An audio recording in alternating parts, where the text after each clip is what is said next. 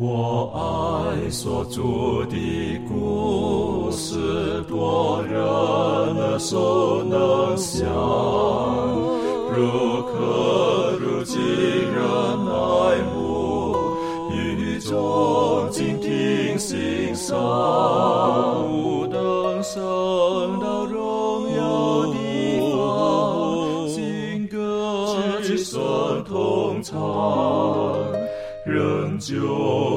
主的故事，永远传讲不完。我很难说那故事，永垂不朽传万代，在天仍然的诉说主耶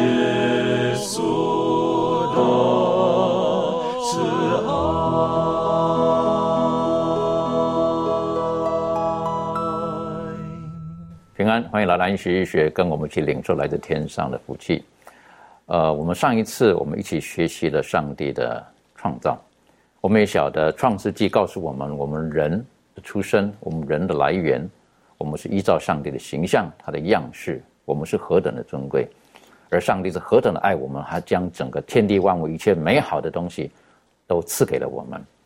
那今天呢，我们要进入到一个创世纪的第三章，也许是比较沉重的一章，就是告诉我们始祖他为什么会犯罪。其实这对我们来讲是很重要的一个课题，因为今天我们可能常常也会走在始祖他们的路上。愿神帮助我们，让我们在今天的学习当中，我们可以圣灵的同在充满，让我们知道我们在今天应当如何的继续的靠主，成为神的荣耀。我们一起低头，我们特别请周宇，我们做今天学习之前的祷告。我们在天上的父，感谢你，感谢你能与我们同在，啊，带领我们一同来到你面前向你敬拜。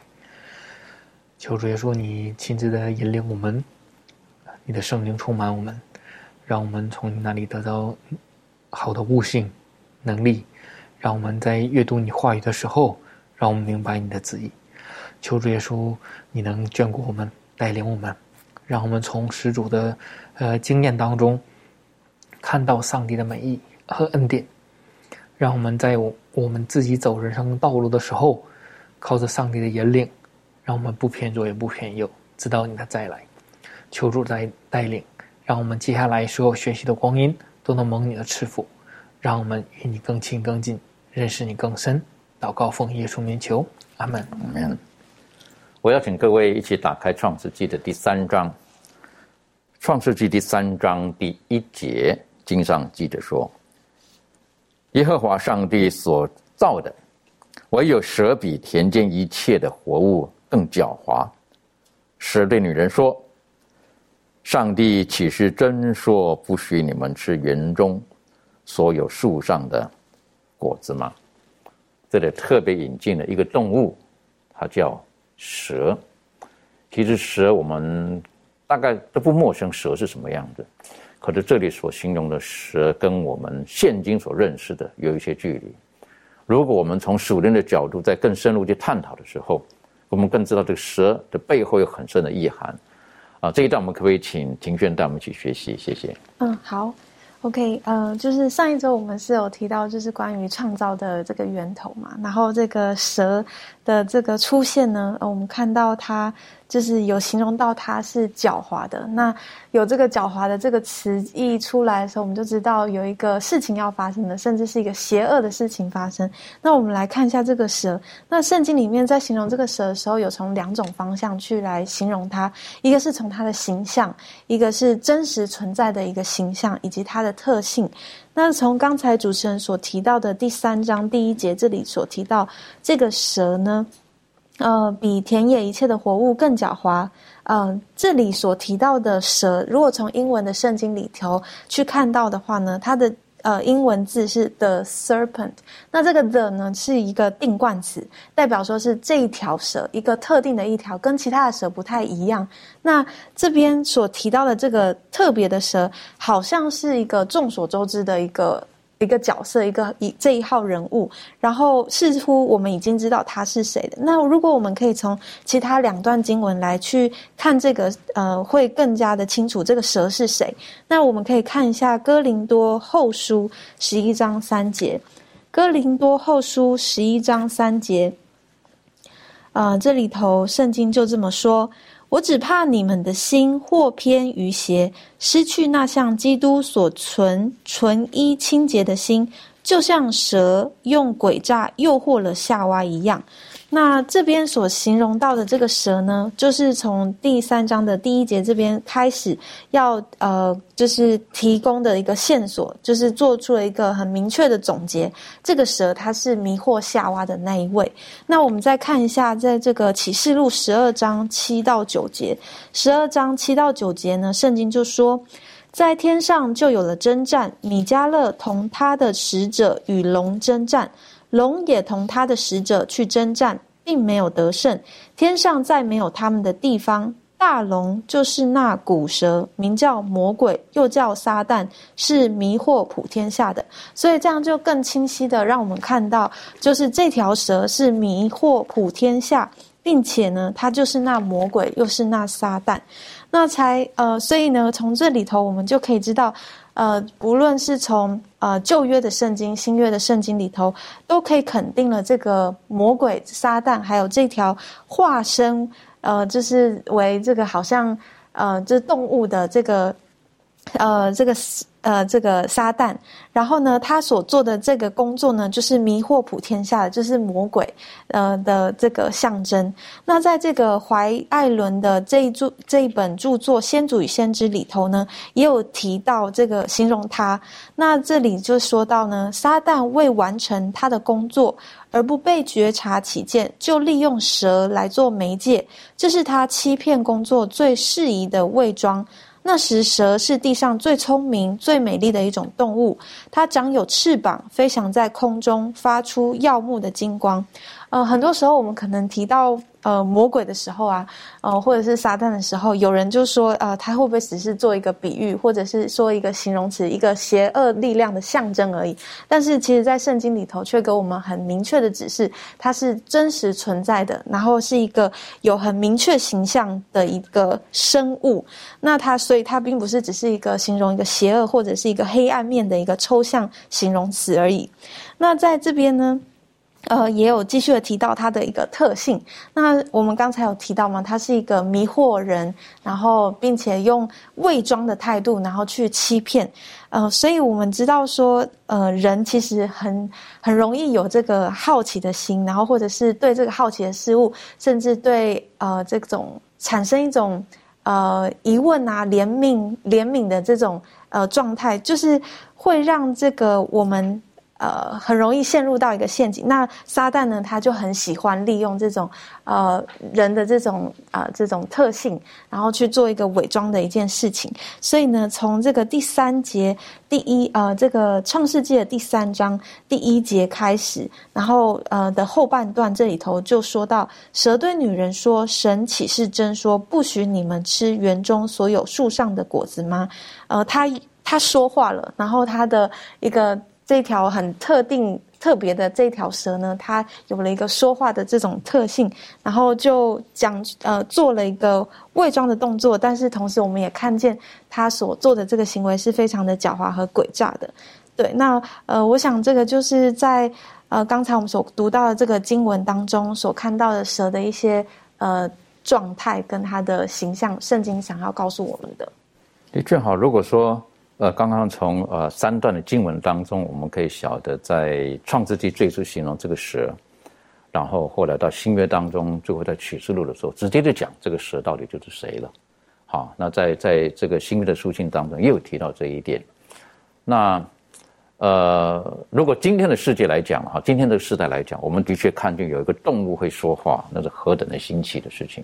我不晓得，在伊甸园的时候，是不是动物会跟人对话？那今天我们至少晓得哈，如果我们家里有一些养宠物的，晓得宠物它听得懂人话，好，是不是？它它有时候会做一些顺服的动作在这个里面，啊，上帝其实把万物一切交给人类，可是在这个时候呢，这一条蛇，它跟夏娃对话了，那如果是我来讲的话呢，我就觉得哇，这个动物会说话，这是很很新奇的事情。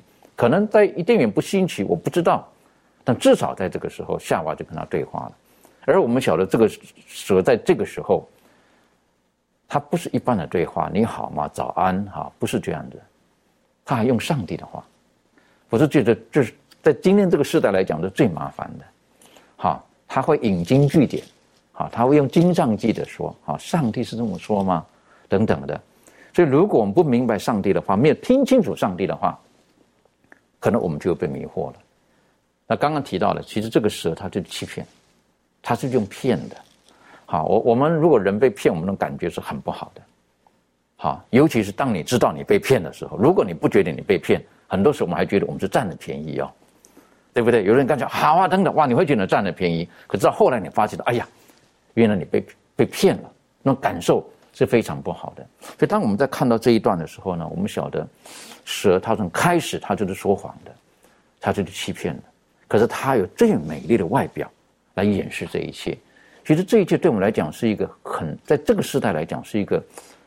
很重要学习的功课，因为在这个时代当中，其实常常我们也会被迷惑，以至于我们被骗。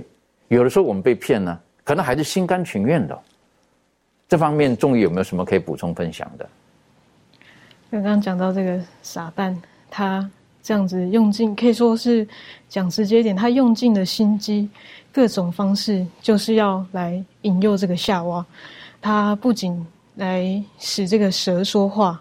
然后他还很熟悉上帝所说过的一切话，一直到我们看到，不是只有在创世纪，到后面他常常在要试探人，或者是甚至是试探耶稣的时候，他都很清楚的指出在圣经上面所说的一切话。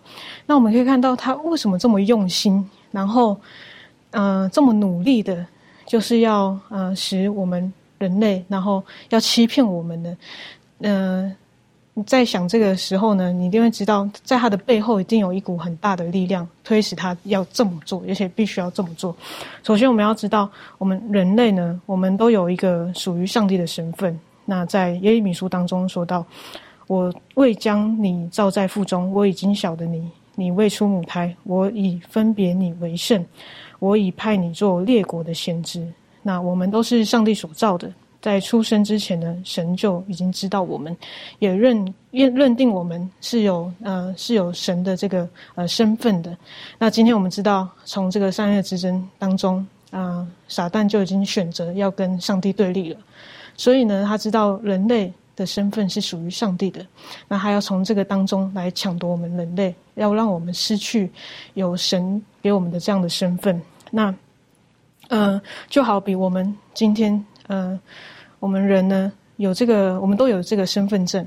今天我们如果失去了这个身份证的时候，你要知道，不管是身份证还是其他证件丢失也好，这个是很麻烦的事情。对，你要重新去办理，这个都需要一些手续，然后花时间、花心力在这个身上，然后才可以弥补。那今天呢，如果我们不小心被神，就像夏娃一样，被被呃撒旦被撒旦欺骗的话。那我们必须也要花一段的时间来修复跟神的关系。那所以彼得告诉我们要警啊谨守，要警醒，因为他说呃仇敌魔鬼就如同吼叫的狮子啊遍地游行，寻找可吞吃的人。那我们到底要怎么实际的做，才可以抵挡这个撒旦的欺骗呢？那保罗呢在以佛所书里面六章十三节这里说到。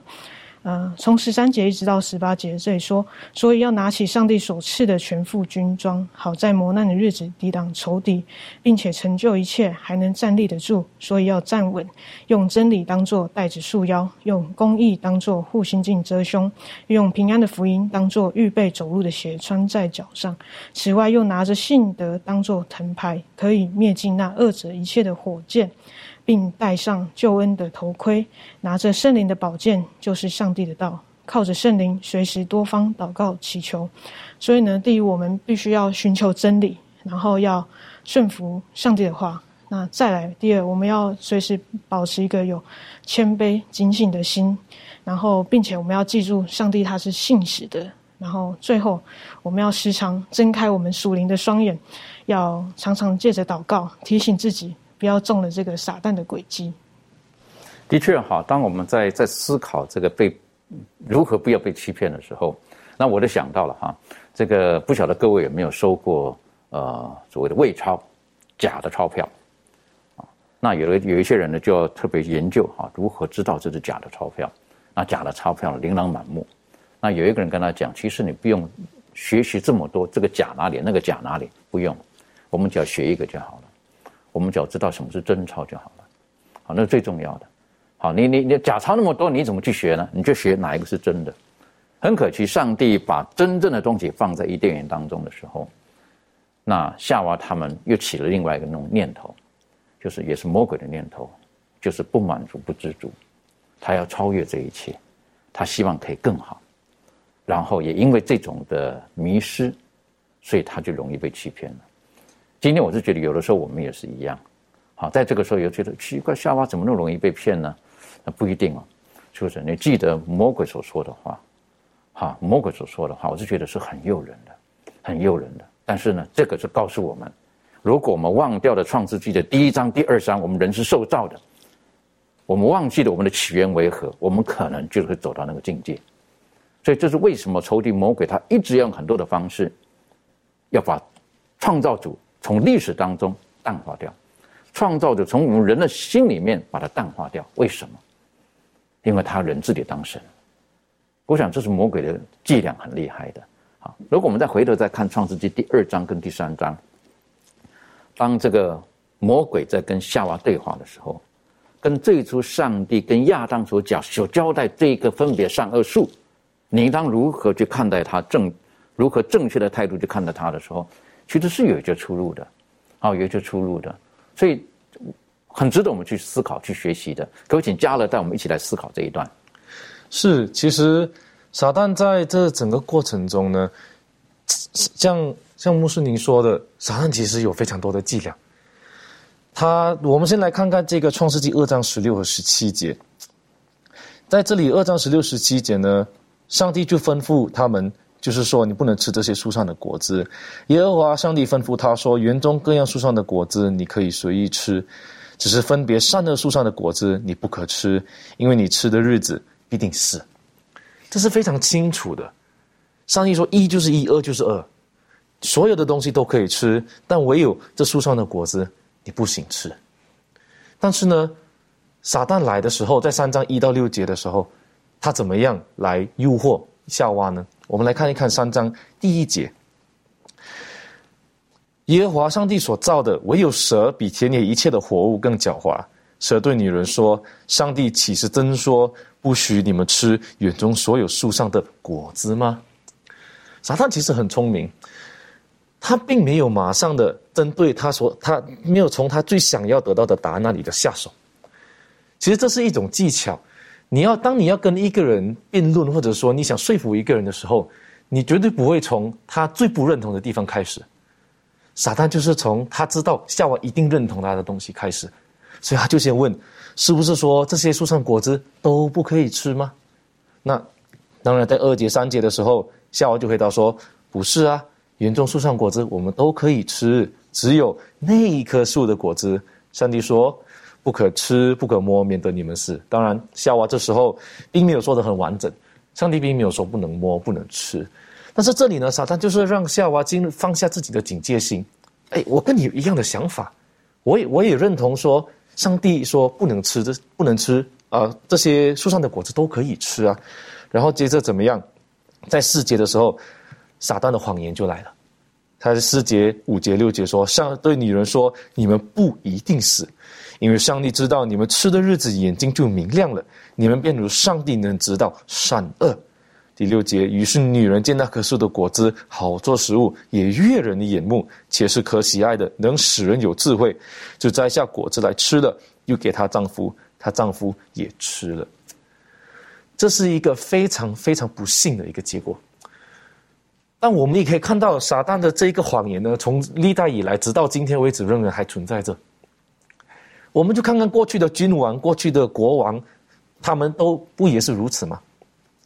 撒旦在四节和五节的时候说出了两个谎言：第一个，你不一定死；另外一个，你的灵魂不会不会真不会真的是死，你不需要上帝。这一个概念呢，其实在这些君王里面我们看得到。当一个君王统治一个国家的时候，常常他会把自己视为是一种神的代表，特别是在欧洲欧洲的时代的时候。我们常常都会说我是上帝的代表，我坐在这里。那他们就也会透过很多不同的方法，想要延续自己的这一个王位。那其中一个最经典的例子呢，在过去如果我们看，比如说秦始皇的话，他就是要找这一个永远不死的方法，但那是比较极端的。但正常来说，一个王呢会想要用希望自己的后代接续他的名义，也就是说，他希望他的名字能永远活下去。我们可以看见，人类自从犯罪之后呢，就会有这种欲望。我们不想死，我们也觉得说我们不需要上帝，因为我们自己就是上帝。这是撒旦对这个世界上所杀的最大的谎言。因为当我们当我们说我们灵魂不会死的时候呢，我们就不需要神了，我们永远活下去。我们发现到我们人类所封的每一个神明都是有类似的情，都是有类似的情况。他们都是不都都是，就算是不会死呀，就算真的死也好呢，人类就把它当成是一个永恒的一个东一个一个神来卖。所以当撒旦从这个角度来下手的时候呢，就是让人把这个重点放在自己的身上，变成说我们可以做自己的选择，我们想要自己做什么，我就可以做什么。那这个的结果是什么？它的结果就是，我们就违背上帝的旨意。就当我们在看这一段的时候呢，我们可以有一些的思考啊。我是觉得，呃，魔鬼他开始当然是要达到的认同，好，然后就就跟他讲说，呃，上帝说什么都不能吃啊，因为这是谎言嘛，什么都可以吃嘛，对不对？他从开始这里就要挑起这个夏娃的这个这个。对上帝的一些的不同的角度去思考，好，那夏娃说：“没有没有没有，可以吃，我有这颗不可以吃。”哎，那为什么这颗不能吃呢？实际上，这个的背后，我是觉得，呃，他想要扭曲上帝的形象，他觉得上帝其实是有一点私心在里面的，有一点自私的，啊，就像现在呢，这个曾经有时候我们看过有一些这个妈妈。啊，她教育孩子的时候，对不对？哎，这个不能吃，好这样子，好不能吃，对不对？孩子哦，不能吃。可是呢，妈妈拿起来吃了。啊，那他应该是讲小孩子不能吃。那小孩子可能会想，为什么孩子我不能吃，你就可以吃？我想这个大概是一种的很很狡猾的方式，告诉他，哎，上帝为什么不让你吃呢？接下来就说了什么？因为你不跟上帝一样哦，他怕你跟他一样。哎呀。这是何等大的诱惑在里面呢？我们跟上帝一样，那跟上帝怎么样？知道善恶，只是这个样子而已吗？刚才加勒带我们更进入的一个思考，就是不会死。你跟上帝一样不会死。人吃善恶也必须吃生命树上的果子，那你可以维持生命。可是如果你吃了这个东西，你就跟上帝一样，你不会死。这是何等的谎言，何等的谎言！但是现在呢，世界上所有的宗教，大概都在追求这一个。好，有的是讲的很白了，好，你信某某者得永生，好，不是信耶稣哦，好，对不对？然后他要把你永生的一一个一个形状去把它把它调，把它怎么讲？把它扭曲了，把它改变了。所以有的时候，当我们在跟人分享福音、分享信仰的时候，有的时候我个人觉得，对于那些完全没有信仰的人呢，还比较容易接触。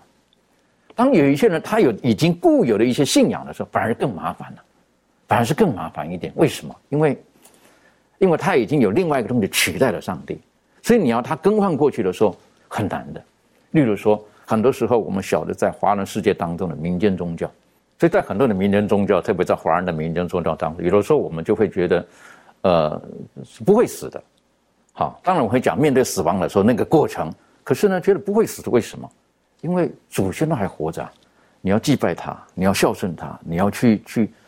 如果这么说哈，我们要去去供养他，甚至贿赂他，然后他会帮助我们，会保护我们。那有的时候我自己思考就觉得，啊，到底活着好还是死的好？死的好像比较更更棒嘛。其实我们就是在魔鬼的谎言当中，但是很多人已经取代了，甚至有的讲说，你你其实不会死，你只要做一件伟大的事情，立刻可以到天堂去。所以没有死亡这件事情，这是从创世魔鬼就开始放在世界上一个最大的谎言了。那今天当然很多时候我们人会想要追求世界的美好，好生命的美好，好我们会希望我们可以跟我们的亲人好能够有更多的时间相处啊等等。我是觉得在当我们在追求这一切的时候，从人性的角度来讲，这个是是很正常的、很自然的。但是死亡这件事情。我认为我们需要很正确的面对，什么叫做死亡？如果我们对于死亡的认识不够正确的时候，那很可能我们的信仰，哪怕今天我们是在上帝的殿堂当中，我们都会走偏了。这方面，满足有没有什么可以分享的？好，我想关于这个人死后的状态呢，我们呃正确的去理解这个圣经上面说的是什么呢？对我们现在这个时代来说呢，是必不可少的。那上帝他的话呢，宣布说死人呢是毫无所知啊，他们的恨、他们的爱都消灭了。所以呢，我们必须要以这个预言呢更明确的话呢为我们的权威。如果呢我们没有。啊，在圣经上这种聪明才智的话呢，那当撒旦他的啊能力所行的这种歧视啊显在我们现在这个世上的时候呢，我们就会受到迷惑。那称他是上帝的作为啊，因为上帝的话说，倘若可能呢，连选民也要被迷惑。那如果我们不在这个真理上扎根稳固的时候呢，我们就会被这个撒旦迷惑人的这种网罗呢一扫而空。那我们必须要忠于上帝的话语啊，圣经。如果呢，撒旦能够使我们相信，在上帝的这个圣言当中呢，有一些事情啊，是不是上帝所漠视的？那么呢，他就必已经准备好啊，要诱捕我们的心。所以在那个时候呢，我们就会没有任何的保证，没有任何的确信啊。所以呢，这个就告诉我们说，我们必须要知道什么是真理。这样呢，我们才能够抵御啊撒旦对我们的欺骗啊，使我们呢不自走在这个错误的道路上，离这个救主耶稣基督呢越来越远啊，甚至呢就是离开了基督啊，使我们得不到上帝他要给我们的这种啊永生的应许。对，所以圣经其实已经告诉我们，活着的人知道必死，死了的人毫无所知，他的爱、他的恨、他的一切都停止了。但是我们今天很多时候我们所受到的教导不是这个样子。啊，现在呢，在这个世界，我是觉得也越来越复杂了哈。例如说，现在的科技很厉害的，有称我叫做 AI 的科技，好，然后可以呢，可以模仿，模仿人的声音，模仿人的形象，然后呢，也可以跟他对话。你不知道这是真的还是假的，当然虚拟的，甚至呢，可以跟已经过世的名人、已经过世的歌星等等的，然后呢，对话、说话，然后唱歌等等的。所以我记得有一次。这个有一个人跟我讲：“哎呀，现在科技好厉害呀！哎呀，你看他们可以跟已经过世的一个明星在对话。哎呀，我多么希望我也跟可以跟我过世的爸爸对话。哎呀，这是个基督徒说的这句话，你晓得？那我当时呢，我就觉得哇，这个是很很走在一个叫什么？走在一个很危险的道路上面了，对不对？是不是？还记得吗？扫罗王。”他他为了想要得到某些的证据，为了想要满足他心里面的一些的想法，他甚至什么去找教鬼的夫人，啊，重新跟沙穆尔号的对话，那是神所不允许的。可是今天太多的媒介媒体的东西，已经把我们走向了一个，我觉得完全是被魔鬼撒旦所控制的一个境界当中。当我想到这一点，我是觉得这是，呃，这是。很可惜的一件事情，非常可惜的一件事情。但是，可是今天我们人很多时候常常会喜欢走在那种道路上面。为什么？我常常说，因为我们受到情感的牵绊。好，我们对于在情感方面的东西，我们可能很难很难完全的放得下。不是说要放下，要建立在一个正确的基础上面。所以在这个时候，魔鬼撒旦他用这个方式，他就诱惑了我们人类的始祖，使他从上帝的保护之下。从上帝美好的安排应许之下，他们选择了自己想要走的路，就诚如这一条诱惑人的蛇，那古蛇那大龙一样，他选了他自己要走的路。圣经当中讲到了，当夏娃看见这个果子的时候呢，他觉得哦，这是什么？这是可喜悦的。圣经当中讲，哎呀，这是悦人眼目的，这是可喜爱的。哎呦，还会让人更聪明，跟上帝一样的。所以他就吃了，那吃了之后，他并没有变成上帝的样子。圣经当中讲到说，他们就躲起来了。哎呦，为什么会躲起来呢？其实这一段我是觉得，在学习这一段，在复习这一段的时候，给我们很大的提醒跟功课。可以请周宇带我们一起来学习这一段。好的。我们通过创世纪，我们看到上帝创造人类之后，然后是很美好的。但是，呃，经过人类始祖犯罪以后呢，它就发生了一些改变。我们来看一下圣经，看一下人类犯罪之后的变化。创世纪的第三章，呃，七到第十三节，这里面讲到他们二人的眼睛就明亮了，才知道自己是赤身肉体。便拿无花果树的叶子为自己编做裙子。天起了凉风，耶和华上帝在园中行走。那人和他妻子听见上帝的声音，就藏在园里的树木中，躲避耶和华上帝的面。耶和华上帝呼唤那人，对他说：“你在哪里？”他说：“我在园中听见你的声音，我就害怕，因为我赤身露体，我便藏了。”耶和华说：“谁告诉你赤身露体的呢？莫非你吃了我吩咐你不可吃的那树上的果子吗？”那人说：“你所赐给我与我同居的女人，她把那树上的果子给我，我就吃了。”耶和华上帝对女人说：“你做的是什么事呢？”女人说：“那蛇引诱我，我就吃了。”当始始祖亚当夏娃他们吃了这个禁果之后呢，他们身体就发生了改变。这里面讲到了，他说那人二人眼睛就明亮了，才知道自己是赤身露体的。其实，在圣经当中，在描述这些事情的时候，往往他放入了一些呃拟人的一些手法。嗯，其实我们可以想象得到，就是说，呃，犯罪之后呢，亚当和夏娃觉得自己赤身露体呢，是因为他们失去了上帝给他们一个荣耀的外衣。所以说，这个外衣也是反映了上帝的同在，但是。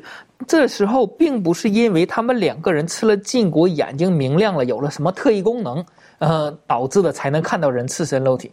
因为原来是有上帝的荣光给了人，所以说在这里面，如果要是通过字面的意思，好像认为好像人吃了分别三棵树的果子，好像多了一些能力，好像就更更好。其实不是这样的，只是人缺少了上帝的保护的时候，那么人就眼睛就看见了，并不是说。呃，是因为人的眼睛有了什么样的进化，或者是有了什么样一个特异功能才导致的。所以说，在这里面让我们看到，这是第一个他们吃完的一个后果。接接下来呢，他们就认为自己是赤身肉体呢，便开始用自己的方法来遮蔽自己的那个羞耻。所以说，上帝的形象呢，因罪的也受了影响。所以说，他们也愿要用这个无花果树的叶子挡住自己的这个羞耻。所以说。当上帝来到的时候，我们也可以看到，上帝并没有直接指责。其实我们可以知道，上帝是一个全知全能的。圣经当中告诉我们，他说，连我们舌头上的话没有讲出来的心思意念，上帝都知道。但这个时候很奇怪的是，上帝并没有直接说：“呃，亚当，你为什么这样？呃，为什么不听话？”然后一些指责，一些呃什么话来对这个亚当说。上帝体贴人的软弱，当人犯罪之后，他的那种惧怕，那种无呃无力感，那种呃不知道如何不知所措的那种感觉，上帝是知道的。所以说，上帝借着询问的时候。慢慢的引领他改变，所以说在学课里面，这里面讲到了，他说上帝知道这些问题的答案，但是上帝就是想借着这些问题呢，是让这些罪人得到一些利益，可以帮助这些罪人呢认识到自己所做的，同时呢引导他们悔改和得救。上帝的询问，上帝的呃一步一步的引导性的一个询问呢，是为了引领人悔改，是为了让人认清楚。当前的局势，当如何的去做，而不是，呃，讲一堆有的没的。上帝也是想要处理这个问题，所以说从人类犯罪的那一刻起，上帝在为他的为人类这个犯罪之后的救赎工作而操心劳力。所以说在这里面，让我们看到了上帝和人的。思维和做法呢，它是有一个张力的，就是说是完全不同的。也说上帝最开始呢，就是以这个审问，呃，三章第九节就开始说去问，呃，这个亚当夏娃，你到底是怎么回事？然后希望引领他呢，做出为这个判决做一个准备。他这样做呢，也是为了促使人们悔改，让他们寻找方法，问上帝：我要如何才能得救？如何才能得到救赎？最后，上帝引领他们到最后三章四五节，告诉他们，将来有一个女人的后裔要拯救人类，这是给人类一个最大的盼望，这也是人类犯罪后最需要的。但是我们在这里面，我们可以看到人的方法并不是这样的。亚当夏娃，嗯，那就像呃，今天我们所有犯罪的人也是一样，都在试图逃避着这个指控，不想被上帝呃把这个罪恶揪出来，然后也试图呢怪罪别人，推诿啊是他，因为他我不是，如果是我自己的话，我不会这样做，因为他的影响，因为呃等等的一些因素导致我今天会犯罪。所以说这个呢。并不是上帝想要的，这也不是人类回，呃，就是说得蒙救赎或者悔改的一个正确的一条路。所以说，呃，在夏娃在这里面讲到了，他说蛇欺骗了他，他才导致这样。然后亚当也说，哦，这个女人给我吃，我就吃了。其实这他们的意思呢是希望。借着别人的过失来，呃，给自己带来一个虚假的希望，希望有一些恩典，因为自己不是主动的，然后导呃得到一些恩典或者怎么样，这个使他们相信自己所做的是对的。这也这样并不是呃真正的使人悔改，或者说挽回人的罪的这个损失的一个方法。所以说，在这个里面我们可以看到。上帝一步步的引领，最后到三章十五节给出了人类救赎计划的这一个方法的时候，这才是人类犯罪以后应当有的一个方法，也是唯一的一条路。靠着耶稣基督的救赎，才能挽回他们的过失。所以，当我们看到这一段的时候，实际上会让人有一点，呃，觉得很遗憾。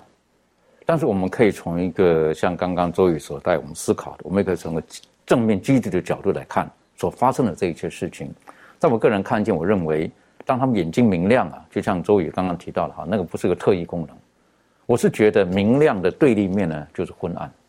我是觉得上帝本来给他们荣光的身体遮蔽，可是在这个时候荣光褪去了，他们眼睛看见的是人开始衰败灰暗的一面，所以他们看见了，实际上眼睛并没有特别的明亮，他们就看见了，哎呀，原来是这个样子。之后呢？他们就用的无花果树的叶子要来遮蔽自己，我我是觉得，至少在这个时候，他们可能会有一点羞耻心吧。好，在这个时代来讲，我觉得最可怕的就是人做错了还没有羞耻心，还没有羞耻心，好，他也觉得理所当然就是这个样子，我就是这个样子，你要怎么样？那那这个是更没有办法了。所以我觉得这个，在这边呢，我看见了这个呃，上帝放在亚当夏娃里面的这个形象样式哈，还是有一点存在在这个里面。他们会觉得羞耻，然后呢，接着做什么？他们会逃避，会躲起来。好，我是觉得很可惜的事情。可是呢，今天如果说我们有羞耻心，如果我们觉得会有一些不好意思要逃避的时候，我是觉得，当我们看见这些人，我认为在神的眼中都是有盼望的。但创世纪也给我们很好的福音，就是神没有说好吧，我看你要躲多久吧。上帝主动来找人，他主动的，是不是？然后就说了什么？你在哪里？我是觉得这一句话是很很动人的一句话，很动人的一句话。而且我是觉得，就是上帝哈，在这个时候跟亚当夏娃好像玩起了那个叫什么捉迷藏的游戏。哈，你觉得妈妈不晓得孩子躲在哪里吗？当然知道。对不对？就说你在哪里呀？我来找你喽，那样子哦，是不是？对不对？那孩子呢？如果真的要躲的话，他就不讲话了，对不对？孩子还回答：“我躲得很好，让你找不到。”哎，听声音就晓得在哪里了嘛。其实上帝知道，其实上帝用各种方式告诉他：“其实你做什么事我都知道。其实我爱你，我希望让你知道你现在做错了。好，你应该要回头。那我没有离弃你，我是觉得这是圣经当中最大的福音。神找人说你在哪里？然后他就说了，很可惜，亚当出来的时候那种反应哈，我是觉得，这个就就这这这个女人，好，这个女人，她她让我认这个样子的。那夏娃呢说，那是你造的蛇。那简单来讲，这个意思就是说，神啊，如果你没有给我这个女人，我不会有今天这个样子。好，有点怪谁？怪上帝的意思。好，我是觉得很可惜，上帝本来造的一切都是美好的。但是因为罪的关系，到今天我们会不会也是有的时候在家庭里面，在社会当中，甚至在教会当中，有的时候也是这个样子。好，我们会推诿，好，我们会把一些错误的事情呢，把它扩大，然后觉得不是我们的事情。所以有社社会上有一句话讲嘛，有一些人他们用的是踩意别人，或者是把人践踏别人来提升自己的高度。其实这不是神的作为。但今天这个世界上的这种尔虞我诈，我们已经司空见惯了。但今天再一次提醒我们，其实这是不对的。所以因此，当这个亚当跟女人跟蛇之间的这种的推卸责任，其实我们很小心哦。会不会有的时候我们一不小心，我们也会这个样子？这方面，庭俊有没有什么可以分享的？嗯，对，呃，我觉得这个容易怪罪他人这件事情，其实是一个恶性循环，就是。呃，但是上帝他终止了他们的怪罪。不过我们可以等一下再来谈。那我觉得怪罪这件事情，他就是不要把责任归到自己的身上，就会让自己好过一点，就会表明说，哎，今天我会做出这样的决定，是逼是在一个。迫于无奈的情况下，或者是在某种情况下逼不得已做错事情，然后又或者是说，当我如果诚实的承认自己的错误的时候，我可能会面对到一个是责罚，或者是呃面对到要承担自己这个过错，会让自己很羞愧、很羞耻。那我不想要有这种的感受，所以我觉得怪罪比较快，让我能够至少说，像刚才周宇弟兄提到的，可能就是让自己诶好过一点这样。那我觉得，因为从过去一直到现在，除了上帝或者是追随上帝的人有这种的观念跟态度之外，其余的人我们都做一个错误，像亚当跟夏娃错误的示范，所以以至于这个社会都是这样恶性循环。当你承认错误的时候，我就是责罚你；甚至现在，呃，网络的力量这么大，你做错事情，你承认，我就攻击你，我就是呃用言语去来呃给你这样呃暴力，或者是说就是。呃，会导致你呃，当你想要做一个正确的决定的时候，可能就会面临到一个很惨的下场。所以，我觉得这个有一部分也是我们自身的责任，去了解说，当有一个人承愿意承认自己错误的时候，我们可以用什么样的态度去来回应他。那我觉得上帝他做的很好的示范，就是他用这个问问题的方式，让他们知道他们的做错的事情，但是同时之间又是有一个爱跟怜悯的一个。呃，帮助让他们能够来回头知道说，哦，是我自己的错误，然后我愿意承认，然后我也知道上帝是爱我的，我知道我还是有希望的。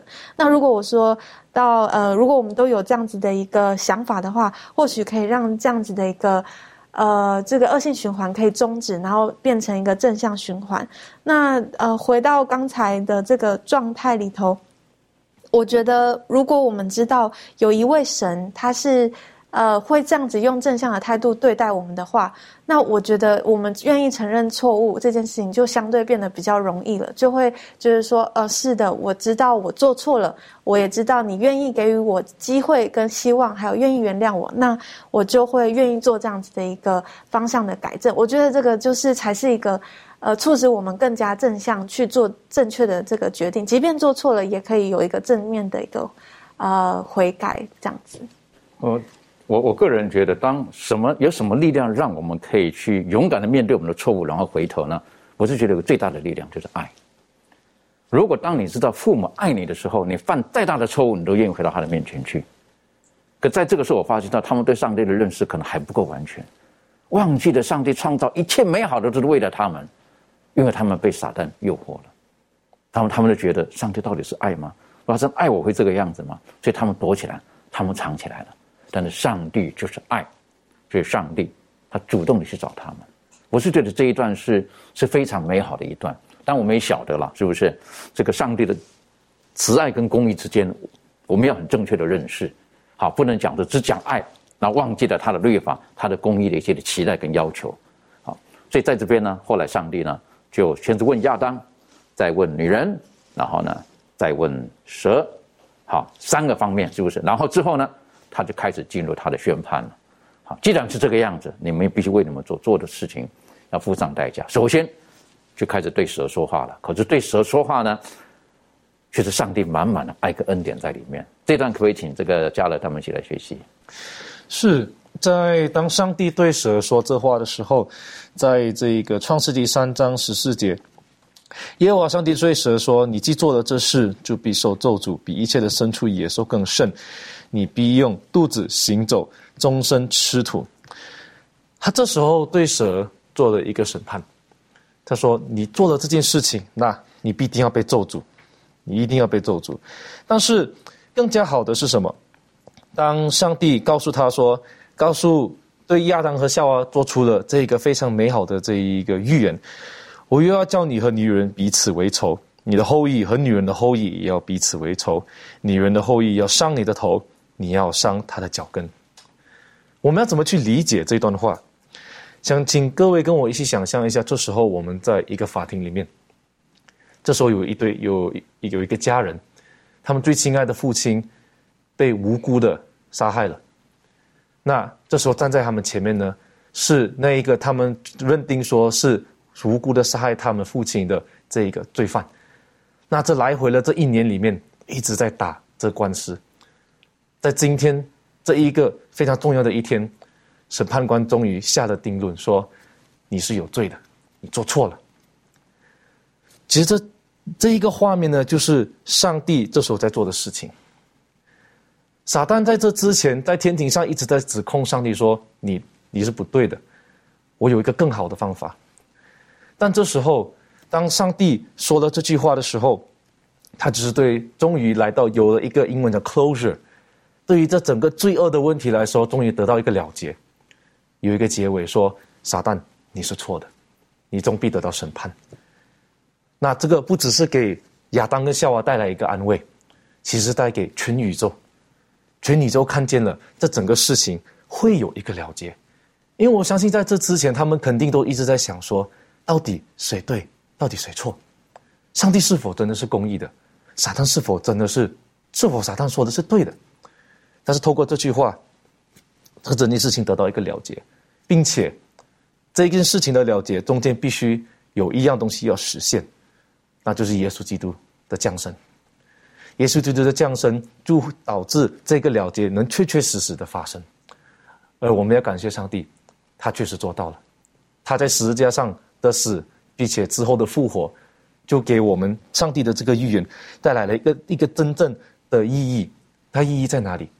即使虽然亚当夏娃犯罪了，我们现今时代也是一样，我们都犯罪了，但是呢，终有一天罪恶会终止，而我们有这个盼望，我们这个盼望就是我们仍然，我们呢到最后我们都回到上帝的面前。的确，这是非常美好的，在创世纪第三章第十五节的圣经当中的第一个应许，经常记得说：“我又要叫你和女人彼此为仇，你的后裔和女人的后裔也要彼此为仇，女人的后裔要伤你的头，你要伤。”他的脚跟，这个就揭露了救赎还有善恶之争。可以请满足简单的为我们复习一下这一段。好，我们来看四个经文。呃，头先两个经文是在创世纪的三章十五节。啊，刚这个主持人已经念过了，那我们就不重复。那第二个经文呢，是在启示录的第十二章第第十七节，讲到说，龙向妇人发怒，去与他其余的儿女征战。这儿女就是那守上帝诫命、为耶稣做见证的。那时龙就站在海边的沙上。那我们从这两节经文当中呢，我们有看到呃一些相似的这种对应啊，比如讲到这个龙跟蛇啊，发怒跟这个敌意，还有就是其余的儿女跟后裔，还有这伊甸园中的女人和这个启示录十二章十七中的这个女人。那这边讲到这个征战呢，啊，就是我们现在一直在讲的这个善恶之争，而是从这个伊甸园当中的犯罪呢，啊，持续到这个世界的末了。那我们看到在这个伊甸园当中呢，呃，撒旦他被击败的应许呢，啊，刚刚已经在这个经文当中，我们看到已经发出了。那他的头呢将要被打伤。那在启示录啊这边呢，他很明确的揭示，好，他描绘这个撒旦他最终的一个灭亡。那后面的两个经文呢，是在这个罗马书的十六章第二十节，讲到说赐平安的上帝快要将撒旦践踏在你们脚下，愿我主耶稣基督的恩常和你们同在。赐平安的上帝。第二个是在希伯来书的第二章第十四节说：“儿女既同有血肉之体，他也照样亲自成了血肉之体。他要借着死败坏那掌死权的，就是魔鬼。”那在这边我们看到保罗他用这个赐平安的称号呢，来提到这个上帝。那他呢也对这个教会呢提到说，在这个呃平安的势力当中呢，哦。会危及这个教会的这个啊平安的势力当中做了一个警告。那这边特别提到说，除灭这个撒旦的呢，乃是这个赐平安的上帝。那保罗呢，他展望到这个创世纪三章十五节啊，这个预言当中啊，这个最后的胜利，那也让我们知道说，这个时刻呢已经不远了。那虽然这个撒旦呢，他在我们的这个罪恶的生活当中呢掌权，但是呢。啊，基督呢，就是那一位啊，进入这个壮士家里的人。啊，他捆绑了仇敌，并且带走了啊他的囚犯。那这边呢，从一开始我们就看到说啊，人类呢就被赋予这个盼望，那就是有办法的摆脱因为认识罪恶而造成的可怕混乱。那一个我们现在都可以分享的盼望。那在哥罗西书的二章十五节就说。即将一切执政的、掌权的掳来，明显给众人看，就仗着十字架夸胜。自此以后，对信徒来说，死不过是碎了。他们在平安中安息，直到上帝叫醒他们。基督呢，已经把死废去，他已经拿着死亡和阴间的钥匙。那我们在这两节经文当中可以看到啊，上帝他的这个救赎计划。的确哈，其实在这个呃创世纪第三章第十五节，我们晓得神他满满的恩典在这个里面。这是对蛇的一个宣判。我接着我想请问一下周宇哈，其实接着蛇之外呢，接下来呢，他就说到了对女人、对男人的那种的这个宣判到底是如何了？那这一段呢，我们是不是该请周宇啊，你带我们一起来学习？谢谢。好的，我们从创世纪第三章第十五到第二十四节，我们就看到了始祖亚当和夏娃犯罪之后呢，呃的一些情况。第十四节和第十五节就讲针对蛇，以及第十五节呢就不是蛇的本身了，而是撒旦附在蛇上对撒旦的一个宣判。但是这里面我们看到明显的就是上帝对这个蛇呢设立了一个咒诅。但是在这期间，我们在看对亚当和夏娃的宣判的时候，更加奇妙的是，这种咒诅并没有应用在始祖亚当和夏娃身上。我们仔细的去看圣经的时候，我们就发现上嗯，上帝讲到这个咒诅到地上的时候一共有三次，一次呢就是这个亚当夏娃犯罪，在一个呃亚伯和该隐的时候，那一个就是洪水的时候，但是每一次都是对地的咒诅，但是没有应用在人的身上。所以说，看再一次让我们看到上帝是对人有一个希望的。呃，然而在这里面我们看到，呃，这里面所讲的，比如说女人她要。增多这个怀胎的苦楚，以及这个呃恋慕丈夫，还有丈夫必管辖她。对亚当呢，就讲到说，地会因为受咒诅之后呢，呃，亚当要终身劳苦才能得吃的，并且这个地呢还会长出经济和吉利来。所以说，在这里面又讲到了，他说你要汗流满面才得糊口，直到你归了土。所以说，在这里面我们看到上帝对人类有了一个，呃呃，讲述到他们的一个犯罪之后的结果。但是我们在学课当中可以看到非常清楚的讲到，这一切呢，并不是上帝给人类的一个命令，你要这样做，而是上帝对人类的一个预知，你犯罪了之后会出现这样的性呃事情。所以说，这里讲到说，这是对他们的一个预言。所以说，但是这些并不是。真正夫呃夫妻相处应该有的，比如说恋慕丈夫，比如说辖制妻子，这是因为人类犯罪之后扭曲的一个事实。所以说，在这里面让我们看到，上帝并不想要这这一切的事情发生，但是呃，因为人犯了罪，才有了这样的一个后果。所以说，在这样的一个审判当中呢，我们的始祖呢始终没有失去盼望，上帝一直给人类有恩典。比如说，创世纪三章第十五节告诉他。将来会有一个人救赎，呃，以及从这个第二十节当中告诉，呃，夏娃将来呢，他会成为众生之母，他还会有他的后代，所以说是给人类的一个希望。在这里面，我们看到上帝对人类始祖的爱是不变的。的确哈，上帝他他，就算在这个时候看到夏娃，看到亚当，他的计划还是没有改变，啊，他是你们生养众多，遍满地面。只不过夏娃，你现在生养可能不像最初我对你的期许这个样子。上帝他从肋骨造的夏娃，实际上就是希望男女平等的。可是犯罪之后，他擅自应该说，可能他擅自离开了他的丈夫等等之类的。所以呢，他就说接下来呢，你可能就要被丈夫所管辖。那刚刚周宇提醒我们，这不是上帝最初对人的旨意，啊，不是最初对人的旨意。那对夏对亚当而言呢，是什么？你要最初开始讲的时候，他说你要修理看守。好，这个地方那是一个很愉悦的事情，可是现在呢，还是要继续工作。可是工作呢是汗流满面才得糊口。好，同样事情还是要做，但是呢，已经从不同的角度去思考，因为人类犯罪了。可是最后呢，他也告诉亚当，这个是你们魔鬼说的，不会死。可是他说你从尘土来，你最后要归于尘土。这个是事实，这是什么？这个就是死亡，会领到我们。其实这个是不是我们所希望得到的知识呢？啊，这个是不是在这个时代当中，我们希望可以得到的这种美好的知识？哎呀，我都知道这一切呢。上帝他不希望我们经历这一切。其实我们可以知道，但是上帝不要我们经历这一切。